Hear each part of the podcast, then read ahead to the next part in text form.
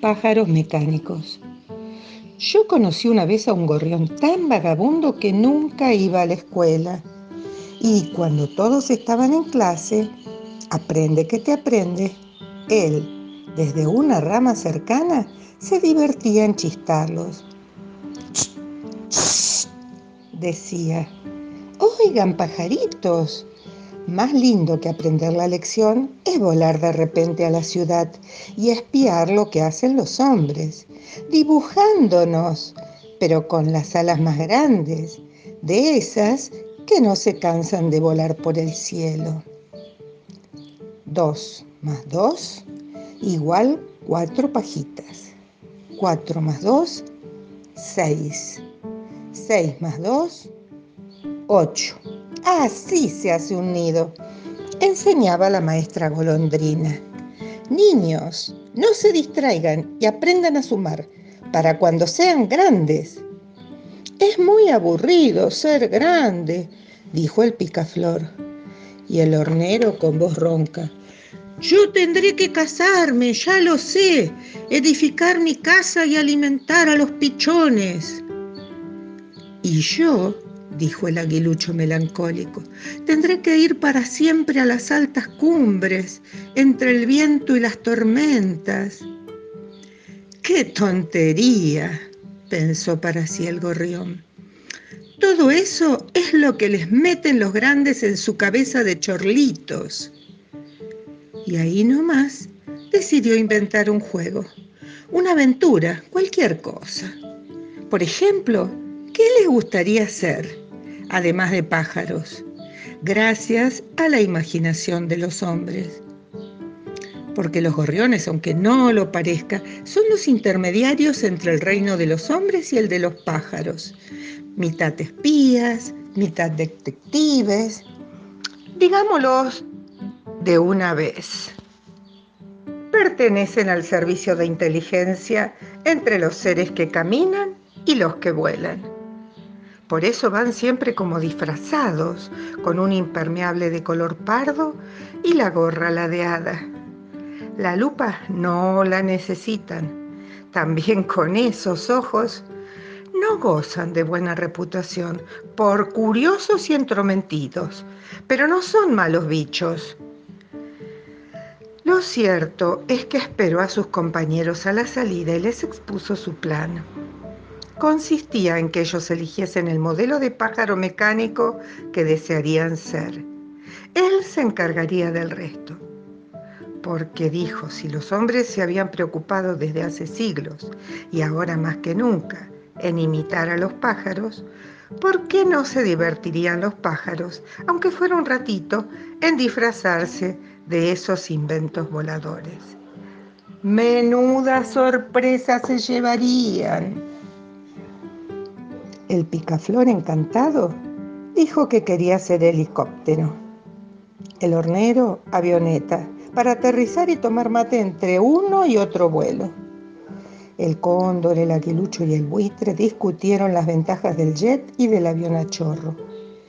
Pero a la postre, el aguilucho le tocó nomás ser un DC-4, que lo mismo puede volar sobre las serranías o sobre la pampa. A la urraca le encargaron el aprovisionamiento, al pájaro carpintero de reparar los motores. La cotorrita quiso ser aeromosa. Al cardenal, visto su dignidad, le obsequiaron un pasaje de primera. Al oro no le quedaba nada, pero teniendo en cuenta su don de lenguas, se ofreció para hablar por micrófono en los vuelos internacionales saludar a los viajeros e informarles de la altitud, temperatura, nombre de piloto, copiloto y demás tripulantes. Y desde ese día, gracias a Eolo, rey de los vientos, empezaron a cumplirse, por lo menos en parte, los deseos del picaflor, el hornero y el cóndor. El gorrión quedó en la torre de control para vigilar las cosas. Pero sucedió que al picaflor helicóptero no le gustó del todo ninguno de los lugares en que tenía que posarse.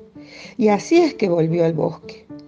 Todavía se lo puede ver en el jardín de alguna casa quinta, donde suele ir a menudo, siempre indeciso.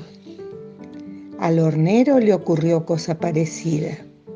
Llevaba a dos señores de bombacha y pañuelo al cuello y los perdió por el camino. Todo porque había visto desde arriba un campo recién trillado y en otra estancia una doma de potros y oyó cantar con guitarra. Pensó que no valía la pena dejar de ser hornero. Como estaba acostumbrado a mirar a lo lejos, el cóndor, convertido en jet, sobrevoló la cordillera y pasó de largo Chile, donde tenía que posarse. Cuando quiso acordar, planeaba sobre el Océano Pacífico. ¡Qué fracaso! Decididamente no se podía contar con ellos. El que nace con plumas es inútil que quiera ser avión de línea. El gorrioncito, que había bajado de la torre y andaba saltos por la pista, ya no sabía para dónde mirar. Consultaba el reloj, estaba nervioso, hasta que por fin divisó dos figuritas verdes y otra detrás con un gorro encarnado. Venían en formación y así como tocaron tierra, se deslizaron por la pista, carreteando. Como habrán adivinado, eran parte de la tripulación del DC-4.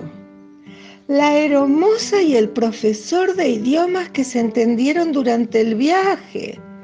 Habían resuelto bajar en Córdoba y volver por sus medios, es decir, por sus alas.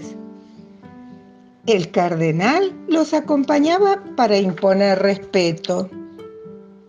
El gorrión corrió a su encuentro. ¿Qué ha pasado? dijo. Nada, respondió el loro, mirando amartelado a su cotorrita. No nos gusta ser pájaros mecánicos. Cuando uno pronuncia un discurso, le sirven un vaso helado de gasol para refrescar el gaznate. Es insufrible y lo bañan con benzina en el aeropuerto, chilló la cotorrita indignada. A nuestro amigo el aguilucho le limaron las garras y no contentos con eso le vendaron los ojos para que no se entretuviera contemplando corderitos que a él le gustaban tanto, dijo el cardenal cruzando las alas por debajo de las mangas.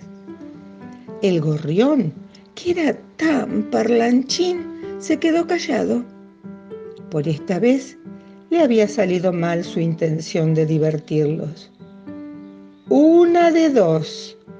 O los pájaros se negaban al progreso, a la civilización, a la técnica y todas esas zarandajas de viajes a la luna, o él era un ignorante que no sabía nada.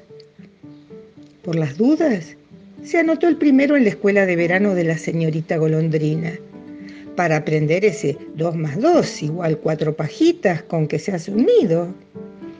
Al principio anduvo bien, pero al cabo de una semana, cuando ya iban a ponerle 10 en conducta, empezó a faltar uno, dos y tres días. Al cuarto se presentó de nuevo en la rama de afuera y chilló insolente. Basta, basta de esa lección aburrida. Yo me voy y el que quiera que me siga. Esperó un rato y cuando vio que después de saludarlo amablemente todos emprendían vuelo en bandada directamente al bosque, a sus nidos, él se vino a la ciudad a contarme el cuento. Es el que me ha dejado la cabeza llena de pajaritos.